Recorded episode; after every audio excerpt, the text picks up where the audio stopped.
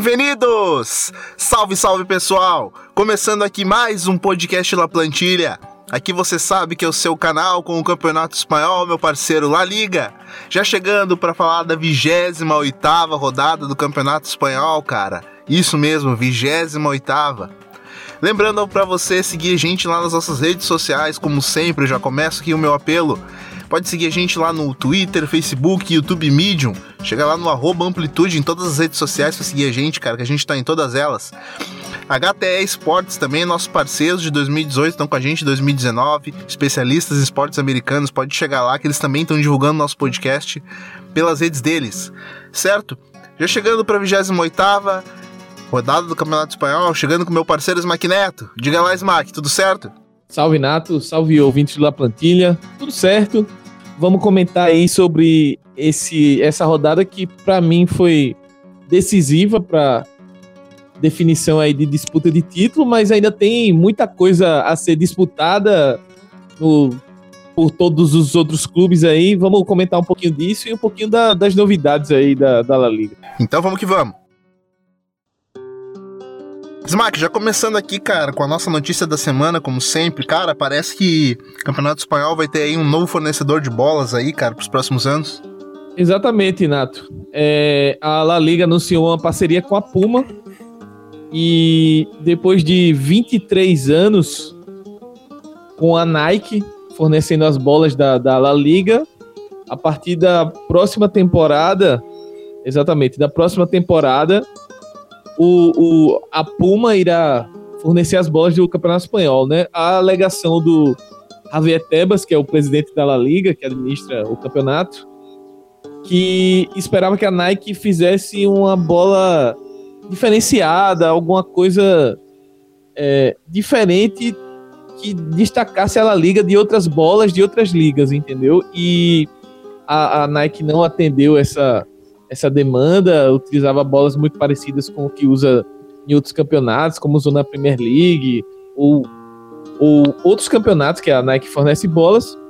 E aí apareceu essa parceria, a Puma vai investir 5 milhões de euros anualmente no contrato, contrato de três anos, inicialmente.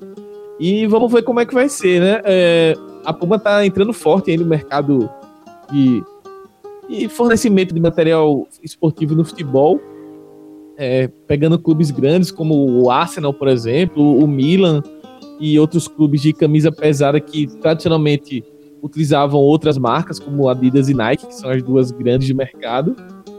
E a Puma tá querendo entrar nessa briga aí e acho que essa essa parceria com a La Liga é mais uma amostra disso. Ô Smack, você que cobre esportes americanos lá pelo, pelo HTE, cara, uh, tradicionalmente a Nike ela não é não é voltada basicamente pro futebol, né, cara? Uh, os esportes americanos que são um jogo forte da Nike, né, cara? A gente sabe aí que, que, que ela investe muito no futebol americano, inclusive no próprio basquete. É, é, é, é, por aí, né? A Nike parece que ela não dá muita atenção ao futebol, vide, vide, vide os contratos que anda fazendo com os clubes, até de, de, de, de fornecimento de material camisas, né?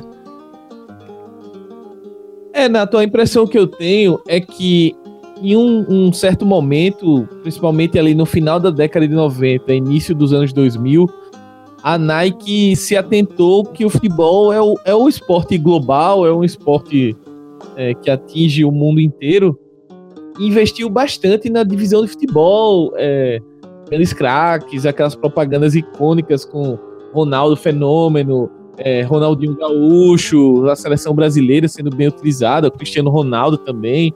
Comerciais marcantes, pô. Só que nos últimos anos, é, a Nike meio que. meio que. A impressão que eu tenho de fora meio que parou no tempo, assim. Largou um pouco, digamos. E a, a gente tá vendo o crescimento de outras marcas aí, além da Adidas ser uma, a grande concorrente, mas o crescimento de outras marcas, como, por exemplo, a Puma, né?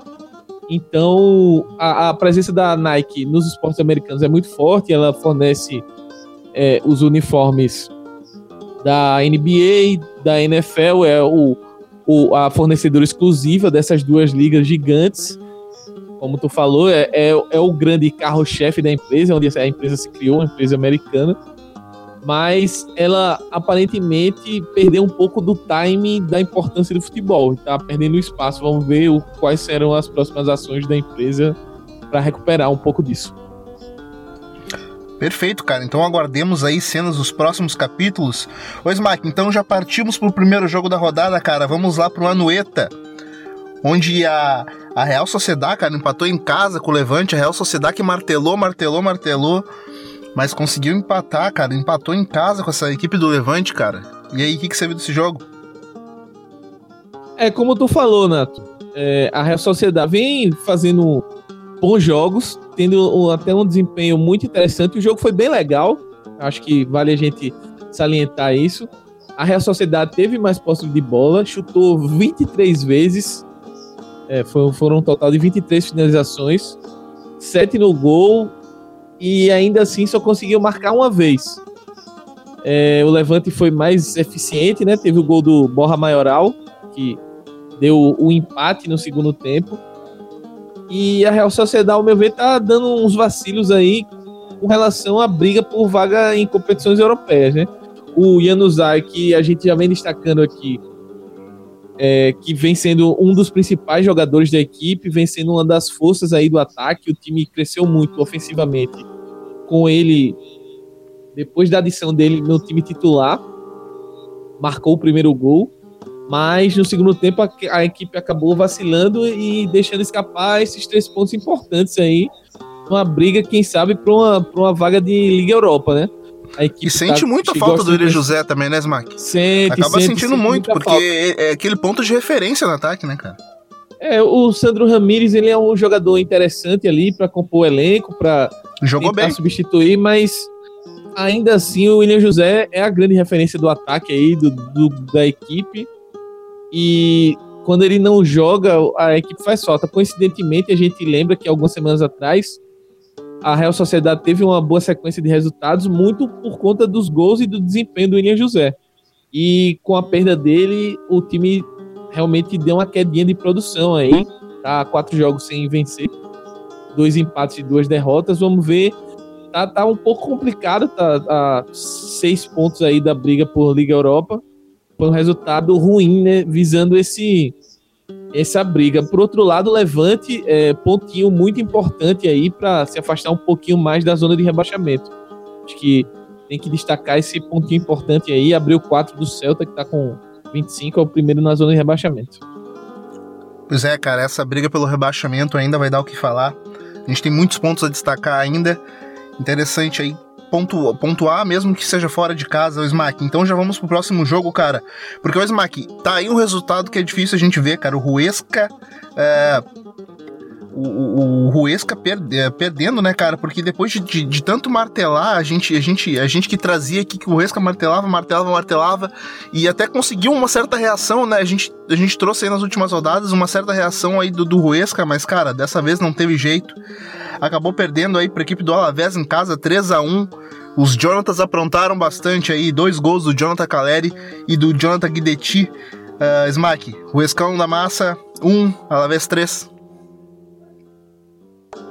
É, o, o Ruescão da Massa sofreu na mão do, do time do Abelardo, né? O, o, começar pelo Alavés é impressionante. A gente não tem não tem palavras para descrever essa campanha do Alavés. Grande trabalho do Abelardo. Caleri desencantando aí, marcando duas vezes, sendo decisivo para essa vitória do, do Alavés. Um gol do Guidetti também. E quanto ao Ruescão, é aquela coisa, né? O, o Ruescão tá jogando, a gente claramente nota que o Ruesca joga no, no seu limite, assim. Tá dando, os jogadores estão dando 110%, mas falta falta qualidade técnica, falta aquele, aquele refinamento para conseguir executar bem o, o planejamento do jogo do Ruesca. Então. Chega a ser, chega a ser comovente essa, essa entrega do Ruesca, exato, né, cara? Mas as exato. coisas não funcionam. É, a gente enxerga que os caras estão dando 110%, mas não tem sido suficiente, então tá difícil para o Ruescão escapar. A gente tem que ser realista aqui com o nosso ouvinte. O, Vila, a, o, a gente lembra que o Ruesca chegou a ficar a três pontos do para sair da zona de rebaixamento mas depois dessas duas derrotas consecutivas aí nas últimas duas rodadas, já já perdeu contato ali com o Villarreal, que é o primeiro fora da zona, que está com 29, 7 pontos para tirar aí em a próxima 10 rodadas, basicamente, é, é, complicado. Mas enquanto tem, tem esperança, tem que correr atrás, né? Vamos ver se o Roscão consegue se recuperar. Quanto ao Alavés, muitíssimo vivo na briga por, por Champions League. Tá dois pontos aí do Retafe. Uma briga muito legal de se acompanhar nesse final de campeonato. É essa disputa aí pela quarta vaga do, da Champions. O Alavés está muito vivo e está brigando. Continuando jogando desse jeito, com a defesa sólida e com o Caleri guardando gols, o Johnny dando assistências. É, nada, nada impossível para esse time do Alavés. Pois é, cara, nada é impossível, Smack. Então falemos de, de mudanças, cara. Porque a gente sabe que teve uma, uma mudança técnica no comando do Real Madrid, cara, e parece que as coisas estão voltando ao normal pelos lados pelos lados do Real Madrid, ô Smack, porque venceu em casa, claro. O, o, já atabalhoado Celta de Vigo, que dificilmente vai escapar esse ano do rebaixamento, o Smack.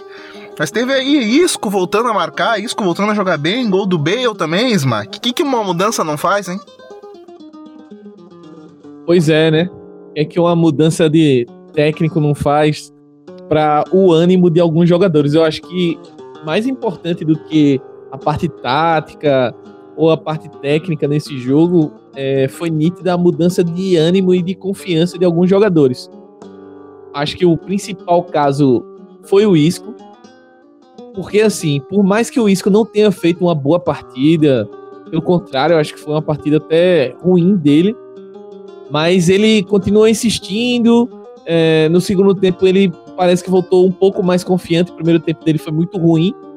E aquela coisa, aquela estrela do treinador, né? O treinador, quando confia, é, as coisas dão certo. O Zidane deu confiança pro Isco. Só que pouco antes de pouco antes dele, dele ser substituído, ele marcou o gol, o primeiro gol do Real Madrid que foi o, o gol que abriu a, as portas do, do resultado, né? Depois o Bale fez um, um, belo gol com assistência do Marcelo, que era outro renegado ali do Solari.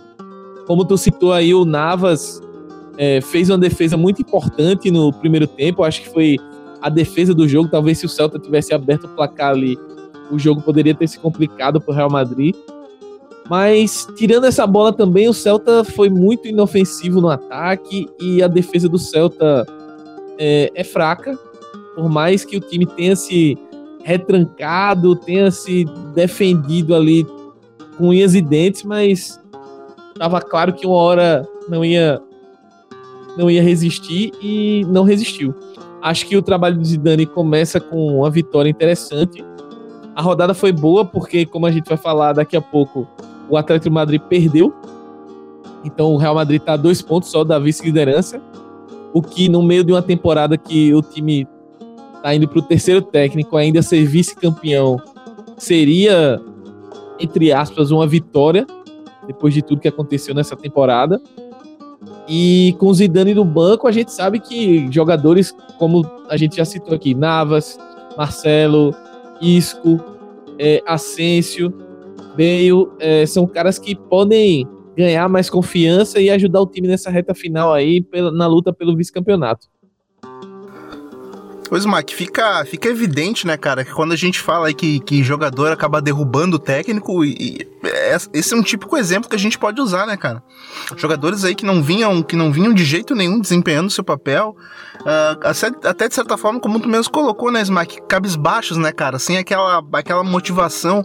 Parece que o Zidane consegue entender esse grupo como poucos, né, cara? A gente debatia muito isso após, após aí a demissão do Solar e, a, e, a, e o anúncio do, do, do Zidane, que a gente debateu muito no último na plantilha, cara, é, parece parece isso, parece que uh, o Zidane ele consegue entender e, e, extrair desse, desse grupo o, o, que ele melhor tem, as, as maiores qualidades, ele consegue uh, salientar as qualidades esconder os defeitos desses caras, cara. Exatamente, Nato. Eu acho que a grande virtude do Zidane e o muito do motivo dele ter sido recontratado, do Florentino provavelmente ter despejado um caminhão de dinheiro para ele voltar, é esse, é o conhecimento que ele já tem do elenco, é a capacidade que ele tem de lidar com o vestiário do Real Madrid, que não é uma é um domador, simples, né, gente, cara? É um domador. A gente subestima isso, mas ele é um cara que ele é, tem a história gigante no clube e que isso só aumentou com o, o período dele como técnico, com os três títulos europeus consecutivos. Então ele é uma lenda do clube já. A gente tem tranquilidade em afirmar isso. Consequentemente, é um cara que é respeitado no vestiário, é um cara que pode peitar quando necessário é, jogadores do, do, do, calibre do Sérgio Ramos, Marcelo, o próprio Isco, Bale, etc. Uma coisa é o Solari tá falando ali, um cara tá chegando agora, não tem tanta história assim, não foi um grande craque, não, não tem história como técnico. Outra coisa é um Zidane chegar e falar, fulano, baixa a bolinha, ou, ou o Zidane chegar, Isco, você é o cara do meu time, você tem que jogar, agora você tem que corresponder à confiança que eu tô lhe dando, então vamos lá, tal.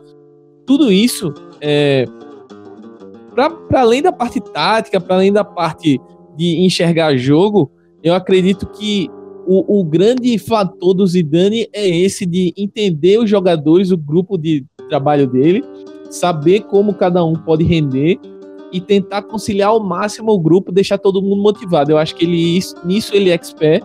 Eu não acho que ele é um leigo taticamente, como algumas pessoas acham. Não que ele seja um gênio, mas também não acho que ele seja um leigo. Eu acho que ele é um cara que consegue enxergar muito bem o jogo quando se desenrola e ele consegue é, fazer os ajustes. Eu acho que uma coisa que o Solari estava pecando muito e que o Lopetegui também pecou algumas vezes foi ajustar o, a equipe durante as partidas e eu acho que isso o Zidane consegue fazer muito bem. Pois é, cara. Aí o Zidane já chegando e já dando hum, sinais de melhora lá pelos lados do Real Madrid.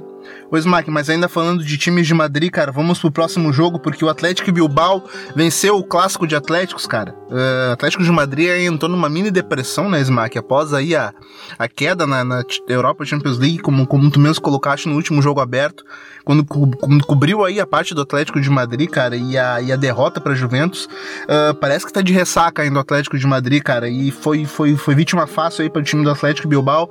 Baita partida do Iñaki Williams. Uh, cara, o uh, que, que tu viu desse jogo aí, Smack? Uh, a gente sabe que na, o Muniain também aí vem, vem, vem, vem, jogando muita bola, inclusive foi lembrado aí pelo time do Luiz Henrique, que a gente vai comentar mais pra frente, o Smack. Mas aí o Atlético de Bilbao, cara, como tu mesmo colocou, ele, ele pegou o elevador algumas rodadas, muitas rodadas atrás, cara, e não quis nem saber, nenhuma arrancada. Exatamente. O Bilbao vem numa crescente aí no campeonato, a gente já vem alertando o quanto o time está crescendo. A gente lembra que o, o antes do Garitano assumir o time, estava na zona de rebaixamento ali, brigando para não cair. E no, nas últimas rodadas a equipe vem crescendo de produção mais do que subir uma subida na tabela. O Atlético vem jogando futebol melhor. É, aqueles erros defensivos vem diminuindo. É, Inigo Martins jogando muito. É, e Bai Gomes também jogou demais. E Bai Gomes chegou e, e aos poucos está se encaixando muito bem na equipe, tá, tá dando um retorno na contratação que foi feita no meio da temporada. E aqui o Williams de 9, é, eu não vou insistir mais nessa tecla, eu acho que já está claro e evidente o quanto ele consegue render ali na posição e principalmente nesse jogo de transição ofensiva muito rápida que o, o Bilbao tenta produzir é, ele é essencial e ele é um cara que está se desenvolvendo e no, no, no, quesito finalização, no quesito de inteligência mesmo da posição, acho que a tendência Melhor é ele temporada crescer, dele, cara. Eu acho que a tendência é ele crescer ainda mais jogando ali como centroavante. E quanto passando para o Atlético de Madrid, é, foi muito disso do que tu falou, Nato. É, me pareceu que o time chegou meio de ressaca do, do que foi, do que aconteceu na Champions, é, meio que duvidoso no sentido de receoso, uh, os caras ainda meio que entendendo a paulada que levaram na Itália e acabou sendo punido, né? O, o, o Simeone testou uma formação com o Griezmann meio de engante, né? Digamos assim, é, com três, três jogadores centralizados, o, o Thomas, o Rodri, o Rodri e o Koke e o, o Griezmann Como e a volta um, do Diego Costa, né, cara? Isso, o Diego Costa começou jogando, não teve uma grande partida. Mas é, uma coisa que eu tenho notado também é que o Atlético está sofrendo muito com essa ausência do Lucas Hernandes e do Felipe Luiz na esquerda. Eu acho que esses dois jogadores estão fazendo falta ali e a posição tá. Nesse jogo jogou o Saúde, lateral esquerdo, que cobrindo um galho, mas não, não é a mesma coisa, né? Você tem um, um cara ali da posição, ainda mais para um time como o Atlético, que é muito bem encaixado na defesa. Eu acho que quando um, um, um setor fica desguarnecido assim, acaba a equipe sendo punida. Vamos ver se o time consegue aí na, nas últimas rodadas manter essa essa vice-liderança aí, essa, esse vice-campeonato da La Liga. Eu acredito que com essa derrota o Atlético deu praticamente adeus. Praticamente assim, futebol pode acontecer qualquer coisa, mas eu acho muito difícil o Barcelona perder esse título com 10 pontos de vantagem, com o Messi jogando do jeito que está jogando. A gente vai comentar daqui a pouco sobre a atuação do Messi, mas eu acredito que essa rodada definiu o título da La Liga. Pois é, cara, rodada decisiva aí para as pretensões de, de título, pretensões de Europa Champions League. Ô, Mike, vamos pro próximo jogo, cara, porque o Leganês acabou sendo vítima do Girona em casa, cara. Doblete do Porto, 2 a 0 do Girona para cima do Leganês. Pois é, como tu falou, Porto aí, é, grande, grande atuação, né? Eu acho que. E que campeonato que tá fazendo, né, cara? Não, tá jogando muito, o cara tem, tá sendo essencial. Esse time do, do Girona tem muitos jogadores jovens aí pra, pra gente observar. O Pedro Porro tá fazendo um campeonato muito legal. O próprio Douglas Luiz é, tem tido boas partidas. Enfim, são, são muitos jogadores interessantes aí pra gente observar.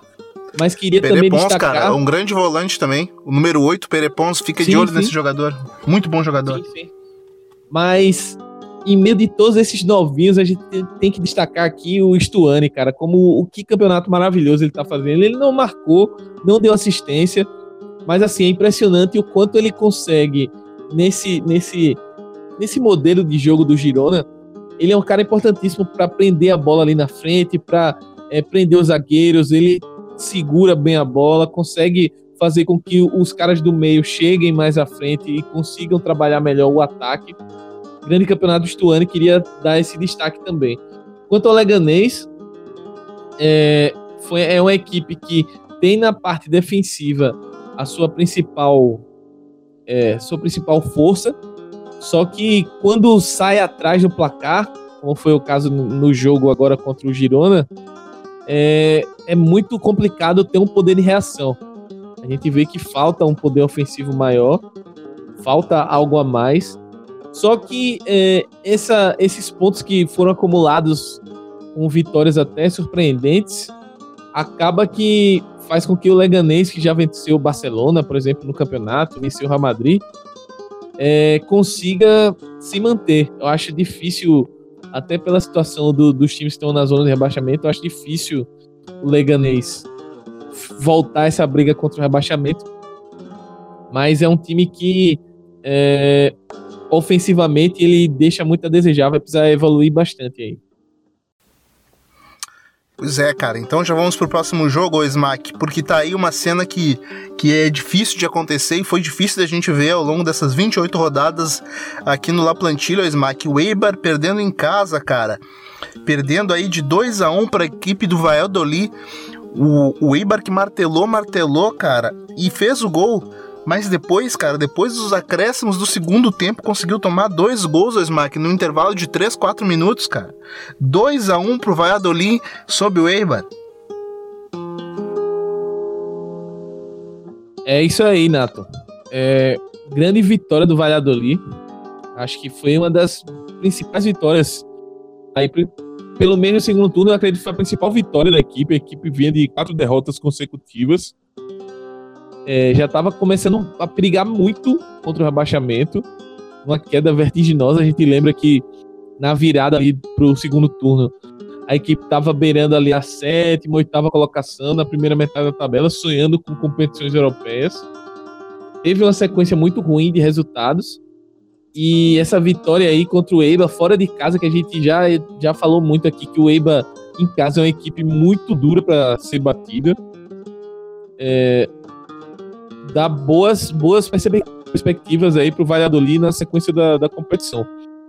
Queria destacar bastante o Sérgio Guardiola, que vem fazendo boas partidas aí nas últimas rodadas. E que arrancada, hein, cara? É, que é uma arrancada espetacular. E queria dar esse destaque aí também do Alcaraz, que é um cara ali no meio importante para esse esquema do para esse esquema do Sérgio, que é o treinador do Valladolid. Ao Eibar, eu acho que é, é uma equipe que consegue propor muito bem o jogo quando está em casa, tem as limitações técnicas, mas é um time muito interessante de, de acompanhar.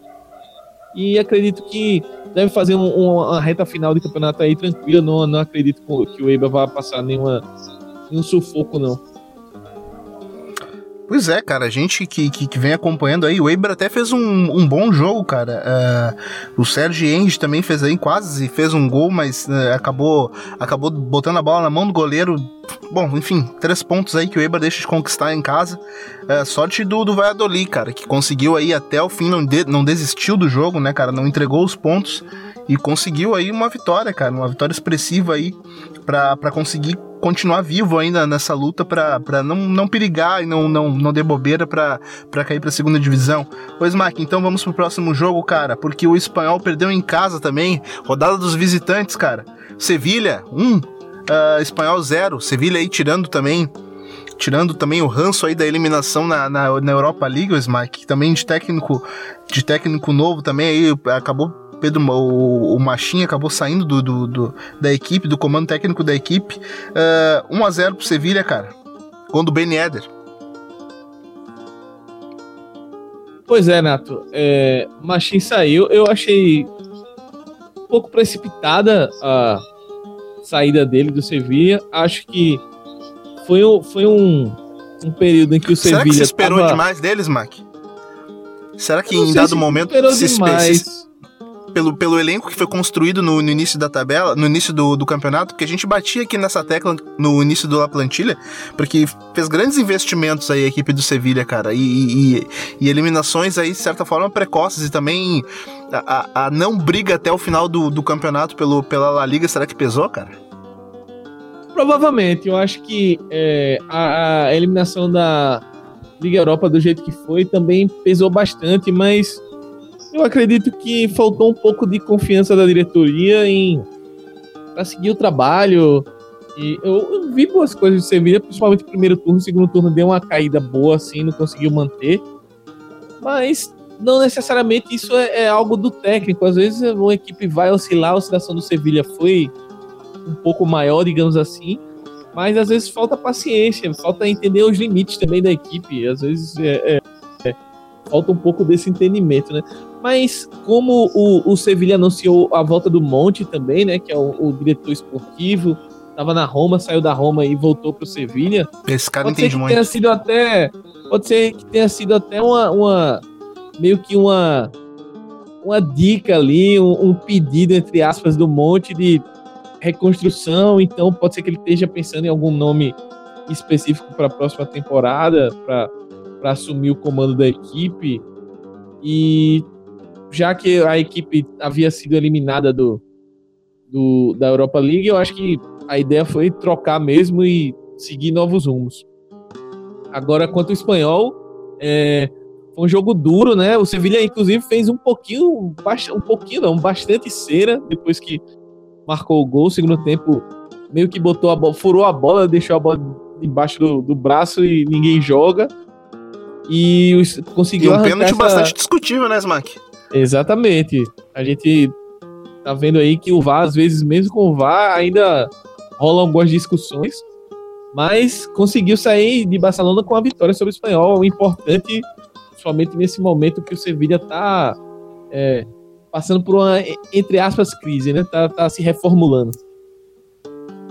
Pois é, cara, a gente que batia nessa tecla e esperava muito da equipe do Sevilha para esse ano. Uh, a, equipe, a equipe vai somando aí pontinhos na reta final importantes para para voltar novamente à Champions League no ano que vem. O Smack, um empatência, cara, conseguiu empatar novamente. Isso não é nenhuma novidade aqui no La Plantilha. Mas é interessante esse comando do Getafe, cara. Como essa equipe é dura de ser batida, Smack. 0 a 0 entre Valência e Getafe. É, foi um 0 a 0 mas foi um bom jogo de futebol. É, o Valência vem num momento muito especial com o Marcelino. É, depois daquele momento que a gente até apostou que ele não seguraria no cargo, com o time muito muito mal, né? Jogadores com pouca confiança, com parecendo que não estava entendendo muito a proposta do Marcelino, mas o time parece ter encaixado. E agora a equipe tá, tá numa crescente boa, vai disputar a final da Copa do Rei. E tá brigando ali na, na. tá brigando aqui na La Liga, né? Tá em sétimo colocado, tá beirando o, o, o grupo de zona europeia. Quanto ao Retafe, grande trabalho do Bordalás. É, é, é, provavelmente o técnico da temporada, se a temporada terminasse hoje, acho que Com o prêmio certeza. seria para ele. Tá levando esse elenco que tem boas peças, tem um Raib Mata aí que chegou à seleção, mas Muitos convocados Não, eu- nesse jogo, né, Smack? exato, exatamente. Tem o Rodrigo, Rodrigo, Mata, Mata. E, e Bordalás está fazendo um trabalho espetacular. Se o Retafe chegar no, no- Parejo. na Champions League, o Parejo tá jogando muito também. Deu uma acordada aí no segundo turno. Mas se o Retafe chegar a essa Champions League, vai ser histórico. Com, com a campanha do Bordalás, como o time tá jogando. Verdade. Então a gente tem que bater palma aí. Pode não ser, é o que eu sempre digo aqui no podcast, pode não ser o futebol mais bonito da face da terra, aquele que a gente sonha em ver, mas é um futebol muito eficiente e muito bem executado. Eu acho que por mais a gente vê muita retranca aí, por retranca, sem organização, sem nenhuma ideia de quando tem a bola, o que é que vai fazer. Mas no caso do Bordalás, a gente vê as ideias claras, vê como ele pretende vencer os jogos e várias vezes ele consegue executar isso. Acho que a gente tem que tirar o chapéu para o desempenho do Retafe essa temporada. É verdade, cara. É um trabalho tanto do Bordalás aí à frente do Getafe. Ô, Smack, então já partimos pro próximo jogo, cara. Vamos lá pro La Cerâmica, porque o Vídeo Real voltou a vencer, cara. 3 a 1 frente ao Raio Valecano. O Raio Valecano aí que acabou perdendo o técnico. Nesse duelo, Smack, dos, dos, dos atacantes hypados aqui pelo La Plantilha, Toco e Cambi fez um doblete e o Raul de Tomás passou em branco aí, cara. Exatamente, eu acho que foi o segundo ou terceiro, terceira partida consecutiva que o Raio consegue é, marcar um gol e, e sair na frente. No caso, contra, exatamente, contra o Barcelona já tinha feito isso, né? Saiu na frente e deixou tomar a virada. Contra o Villarreal foi o mesmo filme, né? Terminou o primeiro tempo bem cedo dessa vez, com um gol do Mário Soares, assistência do Imbula. E só que no segundo tempo, o seu patrocinado Toko Ekambi voltou encapetado, marcou dois. É, o Herá Moreno desencantou na La Liga, fazia tempo que ele não marcava, marcou Poxa, esse era, um, gol. esse era um que eu queria patrocinar, mas ele nunca me ajudou. Ele não, não ajudou, é pelo menos essa temporada ele não ajudou, não, não foi, não repetiu os tempos de espanhol o Herá Moreno. Mas marcou um gol importante, né? Um gol que tirou o Villarreal ali do, do sufoco um pouco. Abriu quatro pontos para a zona de rebaixamento. Já que o Celta perdeu do Real Madrid. E o, o Villarreal começa a sair do, daquela, daquela areia movediça que a gente falava, né? Agora tem um confronto bem interessante contra o Valência na, na Liga Europa. Vamos ver como é que vai ser esse duelo espanhol aí. E na La Liga, eu acho, acredito que o, o Villarreal tá começando aí, acho que se acumular mais alguns pontos já pode respirar aliviado com, com o risco de rebaixamento. Eu acho que a tendência é que os atuais três últimos dificilmente escapem até pelo futebol que estão apresentando. Miguel Ângelo caiu então, Smack, do comando técnico do, do, do Raio.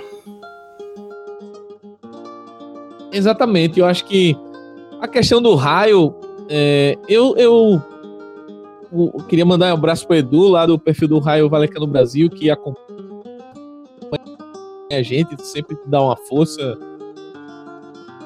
passa, passa suas impressões, né? Mas eu acredito que o, o caso do, do, do Michel no raio, ele meio que não tinha o que fazer. Ele montou uma linha, um time com a linha de 5, com outra linha de 4, defendendo só o Raul de tomar E que deu resultado, né, cara? E é um time que tinha uma, uma transição. Deu resultados, mas assim, o time é limitado tecnicamente. Não, não adianta a gente colocar nas costas só do técnico.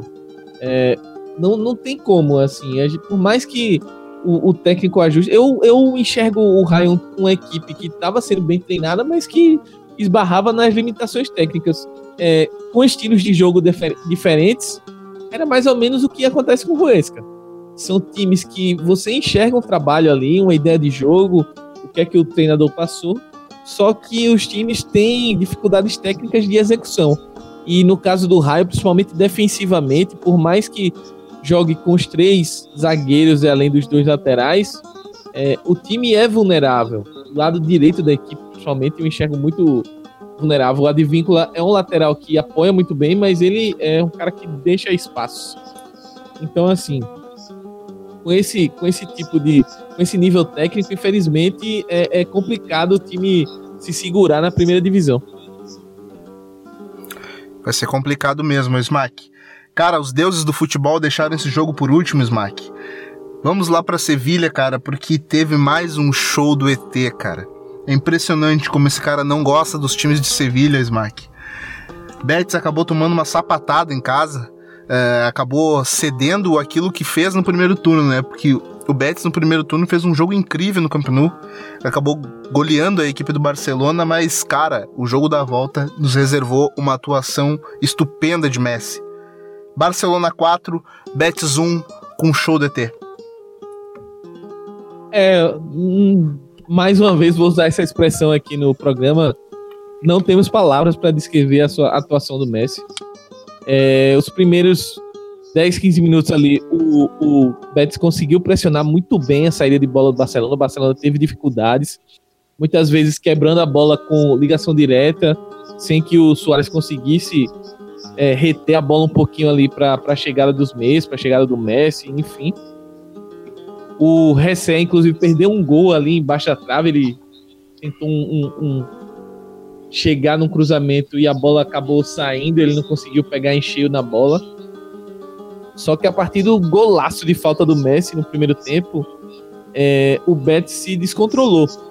Acho que o, se atirou, né, cara? O, o, o, Barcelona, eu acho que a, a, a, estratégia do Valverde, a gente critica ele algumas vezes aqui, mas a gente tem que dar a mão à palmatória no seguinte aspecto. O Valverde, ele é um cara que consegue adaptar o time dele de acordo com o adversário e o, o Barcelona consegue atuar em alto nível em, nas mais diversas circunstâncias. É, ele não quis, ele sabe que ele quis tentar competir com o Betis em posse de bola, em controle do jogo no primeiro turno e acabou perdendo o jogo. Então ele, dessa vez, ele foi até o Benito Villamarim pensando em dar a bola ao Betis e tentar forçar os erros do Betis. E foi exatamente isso que o Barcelona fez. É, os três gols foram é, construídos com erros iniciais na saída de bola do Betis. Acho que a entrada do Vidal foi um acerto muito grande.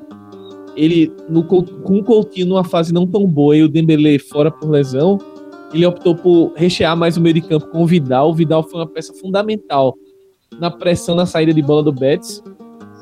E acabou os gols nascendo assim: roubada de bola no ataque, o, sofreu a falta Soares, o Messi guardou. É, o segundo gol Mesma coisa, roubada de bola, o Messi tabelou com o Soares, Soares com um passe calcanhar espetacular, gol do Messi. Magistral. E o terceiro gol, que para mim definiu o jogo, 3 a 0 do Soares, foi outra roubada de bola, o Soares pegou, foi para cima da defesa, fez um golaço, que a gente é, não lembra tanto, porque depois o Betis ainda chegou a descontar com o Moron, mas o quarto gol, que foi o gol, o hat-trick do Messi, foi absurdo, né? Coisa de gênio. É, saiu aplaudido do Benito Villamarim depois que marcou quatro gols. A torcida do Best levantou, cantou no Best, reverenciou. Porque foi uma atuação de gala daquelas que é para colocar no DVD, é quando quando saiu Mais o filme uma, né, Messi né, Eterno. Exato, quando saiu o filme é Messi que Eterno. É isso que é complicado. com certeza vai, vai ter um pedacinho da história que vai contar essa história, esse, esse dia, esse jogo do, do Messi no Vila Marim nesse domingo. Foi espetacular e eu particularmente me senti privilegiado em poder assistir aquele jogo. O que mais me, o que mais me deixa a boca aberta, Smack, é que a cada semana o Messi ele vai me distanciando dos meus ídolos de infância, cara, porque a cada partida que eu vejo do Messi, eu vejo que ele se distancia mais de Zidane, ele se distancia mais de, de Ronaldo Nazário, porque, cara, ele vai descolando desses caras e ele vai chegando próximo de Pelé, velho. É, é uma coisa absurda o que o Messi vem fazendo nessa temporada. Mais uma na carreira dele. Uh, cara, uh, bola de ouro entre Messi e Cristiano Ronaldo esse ano vai, vai pegar fogo de novo, porque os dois resolveram jogar bola em momentos decisivos da, da temporada. E, cara, mais, uma, mais um, um, um hat-trick de gala aí do Messi, cara, contra as equipes de, de, de Sevilha. Os e os dois hat-tricks fora de casa. Uh, Cara, que temporada que o Messi vem fazendo, merecidíssimo o, título de campeão espanhol antecipado que a gente já tá dando já pro Barcelona, porque, cara, ele tá fazendo chover de uma forma tão absurda que, que, que até esse gol do Luizito Soares que a gente, que a gente comentou aqui, ele ficou secundário. E foi um golaço do Luizito Soares, ele recebeu uma bola na intermediária, ele foi levando todo mundo, ele deixou o Bartra sentado e meteu um golaço, mas perto do que o Messi fez, cara, o gol do, o gol do, do Luizito Messi, do gol do Luizito Soares pareceu comum. Exatamente, exatamente. Eu acho que o, o gol do Soares, ele em outro contexto, seria o gol que a gente estaria, meu Deus, que golaço. E assim, o Soares no jogo foi, foi engraçado porque ele no primeiro tempo, principalmente, ele deu umas, umas pichotadas, ele deu umas, uns erros meio grotescos assim. E yeah, é, ele perdeu um gol sozinho. Exatamente, só que no, nesse lance ele foi espetacular. Ele lembrou o Soares do, do auge, assim. Essa temporada a gente sabe que o Soares não tá tão bem, mas ele lembrou aquelas arrancadas, por exemplo, um gol que eu me lembro bastante do Soares, que foi contra o PSG, quando o Davi Luiz ainda tava no PSG, que ele deixou o Davi Luiz na saudade e marcou um golaço. Deu uma caneta, deu uma caneta no, no Davi Luiz. Então, assim, é, foi um gol desse, como tu falaste, o, o Bartra ficou sentado, a zaga do. Tem uma foto que tem três defensores do Betis no chão e ele indo para cima do gol. É espetacular o Soares nesse, nesse lance. Mas o Messi acabou com. O Messi acabou com, a, com, com as glórias do. Com as glórias do, do Soares com aquele gol. Que foi uma palhaçada. Quem, quem assistiu o jogo ou quem assistiu os gols sabe do que a gente tá falando. Foi um gol de cobertura de fora da área. O Paulo Lopes, coitado, só ficou olhando e sem acreditar. É, nem os, o, a, a, imagem da TV mostrou que nem os jogadores, os defensores de Barcelona botaram a mão na cabeça. Meu Deus. O Sérgio tá Roberto tá botou a mão na cabeça. O que é que esse cara tá fazendo? Esse cara é um ET, é um absurdo, é de outro mundo e é assim que a gente se sente quando tá assistindo é, os dias inspiradíssimos do Messi. É muito, muito legal poder ver essa história.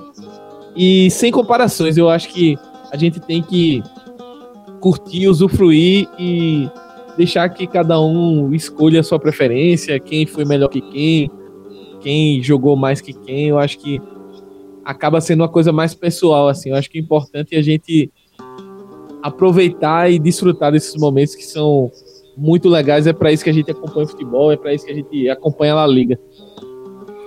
Pô, cara, é demais isso, é demais essa sensação de poder passar aqui rodada após rodada, uh, sendo testemunho ocular e passando isso pros nossos ouvintes aqui no La Plantilha, cara, porque são momentos que vão ficar eternizados aí. Mais uma temporada de gala do Messi. Uh, Smack, vencemos aí então, cara, a 28 rodada aí do Campeonato Espanhol, Smack. Pausa então na Liga porque porque Luiz Henrique convocou a seleção, cara, que vai disputar aí uh, as eliminatórias da, da Euro, cara, a fase eliminatória da Euro e a Espanha tá, tá, tá nesses jogos, cara. A Espanha aí que vai enfrentar aí no dia 23 de março a equipe do, da Noruega e depois ela sai para enfrentar a equipe de Malta, cara, no dia 26 de março. Ô Smack, uh, convocação do Luiz Henrique, cara, alguns nomes agradam bastante. O que, que você achou dessa convocação do Luiz Henrique? Eu achei uma convocação bastante ousada. Acho que foi até a, a, a chamada do Marca foi oito novidades na lista da Espanha. Então, assim, você mudar de uma convocação para outra oito nomes é, é, sintomático, assim, né? Eu gostei muito da, da convocação, tem caras é, que eu particularmente acho que estão num momento muito interessante. Tem, tem o Hermoso, tem o, o Inigo Martinez de volta aí, Sérgio Gomes, que muita gente achou que não é um cara que talvez tenha um nível de seleção espanhola, mas eu acho importante trazer esses caras para serem testados. É, o próprio Marco Fábio aí no, no Napoli tá voltando a. Eu acho que depois de um período de adaptação, ele tá voltando àquele nível que ele estava apresentando no Betis, então é, é importante trazer ele. Canales jogando muito pelo Betis é um Luiz Henrique que tem prestado atenção no campeonato, né, cara? Como o próprio, como você mesmo colocou, o próprio Canales, um nome merecidíssimo, vem jogando muito pelo Betis. Muito da temporada do Betis deve ao, ao, ao futebol do Canales. É, é, importante o Luiz Henrique, ele tá, ele tá de olho na La Liga, né, cara?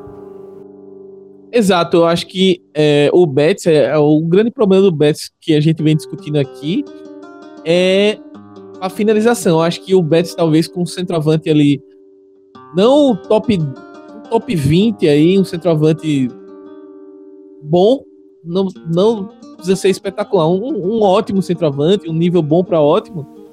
Um Cara, Stuane? É, pô, na fase que tá, um, até um Morata, o próprio Jaime Mata aí, um cara que tá numa fase iluminada, Jaime Mata que também tá na lista, pô, um cara desse ia cansar de fazer gol no Betis, cansar. E, e Agora, sim, muito disso é porque o Canales e o Lo Celso, o argentino Lo Celso, e o Canales jogando muito. Acho que foi merecidíssima a convocação. Assim como o Parejo, que a gente citou no, no momento do Valência, acho que o Parejo tá muito bem. E a minha expectativa é muito boa para esses jogos. Eu acho que são dois desafios aí que a Espanha deve, deve superar. Tô mais mais interessado assim no, no desempenho, como, ver como é que o Luiz Henrique vai armar essa equipe. Acho que ele vai tentar manter esse sistema aí do, do 4-3-3 que ele vem utilizando em outros jogos, variando A volta do Muniain também é muito interessante, né, Smack? Porque a gente sabe Sim. que o Muniain, assim como o Iñaki Williams, eles vêm fazendo um, um, belíssimo campeonato após a chegada do Garitano aí, cara. Um, um campeonato de arrancada, um campeonato de, de, de muita força. A equipe, a, a equipe uh, moldou, mudou e se moldou, cara. Ela melhorou o seu desempenho de como ela iniciou a La Liga, cara, e ela vem surpreendendo, vem jogando muito. E, e, e essa convocação do, do Iñaki Williams, do, do Muniain, ela, ela prova isso, porque um jogador que ele vem sendo absolutamente decisivo numa fase até certo ponto fazendo muitos gols aí pela, pela equipe do Atlético Bilbao. Cara, importante essa convocação aí do, do Muniain de volta à seleção, à seleção principal. Demais. Eu acredito que o, o Muniain, como a gente já tinha discutido aqui em outras em outros programas, é, ele vem sido foi resgatado até pelo, pelo Garitano no, no Bilbao. Ele voltou a, a, ter uma sequência saudável e ele tá tem, tá, tem tido momentos daquele velho Muniain que a gente achava que seria rapidamente pescado por algum gigante europeu ou até mesmo dentro do Campeonato Espanhol por Real Madrid, Barcelona, enfim. A gente projetava muita coisa da carreira do Muniain, eu acho que muito da, da, da não confirmação vem por conta das lesões, mas ele é um cara que quando tá saudável, tá em tá com ritmo de jogo, ele é decisivo, ele joga muito, é um meia muito inteligente, é um cara que sabe marcar gols também. É, é muito legal ver o Muniain de volta aí à seleção espanhola. Pois é, cara, muito acrescentar aí a essa equipe do Luiz Henrique.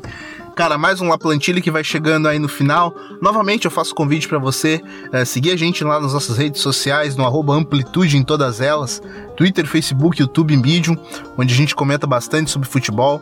E é sempre um prazer estar tá apresentando esses programas aqui da casa para você, que é nosso ouvinte, certo? Smack Neto, meu parceiro, mais um podcast para conta. Diga lá, quem quiser te seguir nas redes sociais, meu amigo, faz o quê? É isso aí, Nato. Quem quiser me seguir nas redes sociais pode procurar no arroba no Instagram e no Twitter. No mais, queria agradecer a galera que está ouvindo a gente, a galera que é, tem mandado perguntas, tem interagido, é muito legal ter esse contato com vocês ouvintes. Só queria deixar a dica aí pra galera é, voltar um programa atrás, ou seja, quando terminar o nosso, deixar rolando a playlist do Amplitude que tá muito bom o programa sobre o dois toques sobre o Brexit. É bem esclarecedor o programa que a gente trouxe os convidados, trouxe o Maurício, trouxe o Rafael, para falar um pouquinho do, de como seria o cenário do Brexit. E é importante lembrar que envolve não só a Inglaterra, o Reino Unido, porque os outros países europeus, incluindo a Espanha. Eu acho que é importante a gente ter a noção do que pode acontecer com o mercado de jogadores estrangeiros dentro da Inglaterra com os jogadores ingleses que atuam em outros países e, e até mercado de técnicos. Eu acho que com a, a, Premier League modificando, o efeito dominó com as outras ligas pode ser interessante. Eu acho que, como fã da La Liga, é, uma possível, entre aspas, derrocada, principalmente financeira, barra de talentos da Premier League, eu acho que um dos principais candidatos a receber jogadores seria a La Liga. Então é, é bom todo fã da La Liga ficar de olho nessa situação e recomendo o programa da gente que está bem legal sobre o tema. É isso, cara. Então a gente já vai ficando por aqui. As recomendações do Smack são as minhas também. Convido você a assistir esse programa, que esse programa tá demais, tá muito, tá muito elucidativo, tá muito, tá muito fácil de entender as coisas que podem acontecendo a, a curto, médio, longo prazo aí no futebol europeu. Então é importante você ficar ligado, certo? No mais é isso. Quem quiser me seguir no Twitter é só chegar lá no natonatoso, que a gente tá por lá. A gente se vê então no próximo La Plantilha. Um grande abraço. Tchau, tchau.